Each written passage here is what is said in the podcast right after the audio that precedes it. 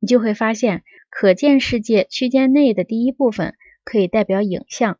所谓的影像，我指的首先是阴影，其次是在水里或平滑固体上反射出来的影子或其他类似的东西。你懂我意思吗？格劳孔说：“我懂你的意思。”苏格拉底说：“再说第二部分，它是第一部分的实物，它就是我们周围的动物以及一切自然物和全部的人造物。”格老孔说：“好，就是这样吧。”